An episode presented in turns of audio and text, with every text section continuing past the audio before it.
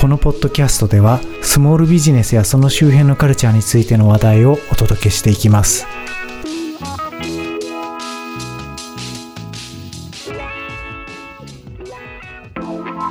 再生ありがとうございます。ウェブディレクションと音源制作を手掛けるシララ株式会社伊藤博之です。今回はェビナーに登壇するメリットつまりオンラインのセミナーに講師側として参加する。特にスモールビジネスのオーナーがそれをやるというメリットについてお話ししたいと思います。僕自身の話で申し訳ないんですけれどもつい先日マイナビワークスさんが主催するウェブ業界人材向けのウェビナーで講師をさせてもらったんですね。でコロナ前もちょっとしたピッチとかでそういう登壇をすることはたまにあったんですけれどもウェビナーの講師でしかもそれなりに参加参加者さんが多いっていうのは初めてでなおかつ質疑応答を含めて1時間半ぐらいの持ち時間だったので、まあ、僕にとっては結構大変というか準備も頑張ったんですね。でまあそうすると思いのほか自分自身に学びがありまして今回はそれをもとにメリットとか気づいたことを4点お話ししたいと思います、えー、まず1つ目なんですけれどもこれはまあ誰しもが考えることだと思うんですけれども自分とか自社のブランディングとかプロモーションの意味合いがあるっていうことですよね。ただこれはですね準備し始めて早々にあんまり意識する必要はないという考えに至りました。自動的にそうなる可能性があるだけでむしろ徹底無視した方が良いというふうに思います。なんでかというとやっぱりまあこっち側の名前を売るなんてことは聴講してくださる参加者さんのメリットとは全く関係ないし場合によっては相反するからですよね。この自分プロモーションみたいなことに妙にフォーカスしちゃうとまあ、結局まあ無料セミナーでありがちな何かしらの自社のサービスの宣伝とかね、まあそういうプロモーションやっちゃって結局そこみたいなしらける展開になっちゃいますよね。で、さらにですね、ちょっと毒を吐いちゃうと、あのー、たまにモリモリな己のご経歴を妙に時間をかけて話す方とかっているじゃないですか。ウェビナーとかセミナーの講師で。で、その中で稀にですけども、僕自身がある程度リアルで知ってる人がそれをやってたりすると、あれ？あなたそんなすごかったっけ？みたいにちょっと思ったりするんですよね。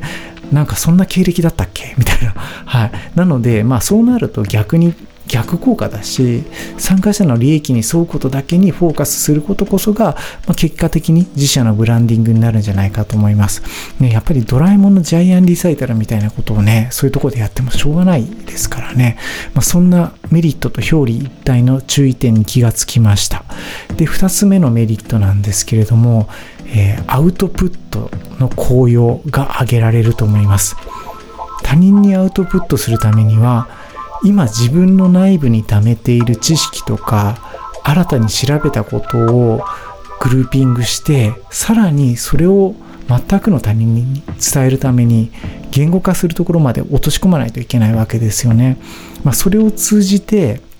自分の中で、ま感覚的に当たり前としてぼんやりと捉えてたことが改めてなんでこうなんだっけっていう筋道とか論理を整理するまあ、もう一回このリフレーミングというか、あの、捉え直すことにつながるんですよね。なので、まあ、それによって、えー、自分にとっては納得できてるんだけど、人様に説明するには、ロジックが弱いなって思うものも見えてきたりとかして、新たに調べ直したりとか、えー、覚えたりとか、結局自分の勉強になると今回分かりました。ちょっと今ですね、抽象的な表現をしてしまったので、えー、具体的な例を挙げますと、例えば僕が今回ですね、えー、最新の Google Analytics の使い方に触れる局面があったんですけれども、そもそもなんで新しい Google Analytics が良いんだっけみたいなことをさほど考えずに、それほど言語化もせずに感覚的に、まあ、今まで自分は捉えていたんですよね。でそれを人様に伝えるにあたって簡単に言うとここがいいんですよみたいなことを言えるようになったと、まあ、そういう効用がありました。これって自分のビジネス全部が外部との関わりになるスモールビジネスのオーナーにとって結構重要な訓練になるんじゃないかなと気がつきました、えー、そして3つ目です。自分のダメさを知ることができたということです。えっとですね、事前のリハーサルとして自分の講義を何回かまあ録画してみたりもしたんですけど、なんとまあ、カミカミで滑舌が悪いことかと。まさに今話しているポッドキャストでもそうなんですが、お聞きぐ、お聞き苦しいところが多いよなと気がつくわけですよね。ちょっと本当に申し訳ないんですけれども、で、特に男性は声も低かったりして聞き取りづらいことが多いと思うのでせめてもうちょっと丁寧に語尾をはっきり強めに話すとかそういうこともウェビナー中はもちろん普段から気をつけようという気になりました。なんかやっぱり何を言ってるかわからんと思われたらこれはまあスモールビジネスのオーナーにとって致命傷になるかもしれないですよね。まあ、そこを改善するきっかけになるということが分かりました。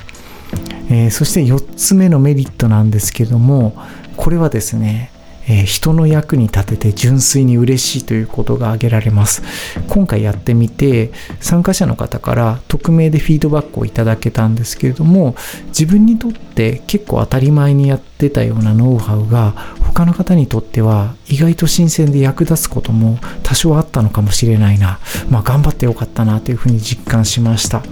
はい、えー、というわけでですね、今回4つ、えー、メリットを挙げさせていただきました。えー、1つ目が、え、まあ、自社、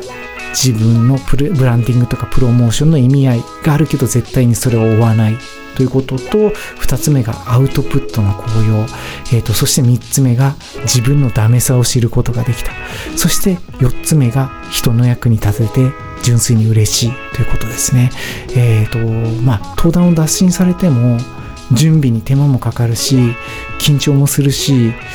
まあ、尻込みしがちで当然だと思うんですけれどももし機会があればとにかく経験してみるというのはめちゃめちゃ大事だなというのがやっぱりまあ理解がえー、できました。このポッドキャストとかも同じですけどもやっぱりやると聞くとでは全然違いますよね。そんな感じでウェビナーというものに対する理解も自分の中で深まったと思いますし、まあ、やらせていただいて結構良かったなという、えー、実感があります、えー、それではまた次回もよろしくお願いいたします。是非番組フォローをしていただけると大変励みになります。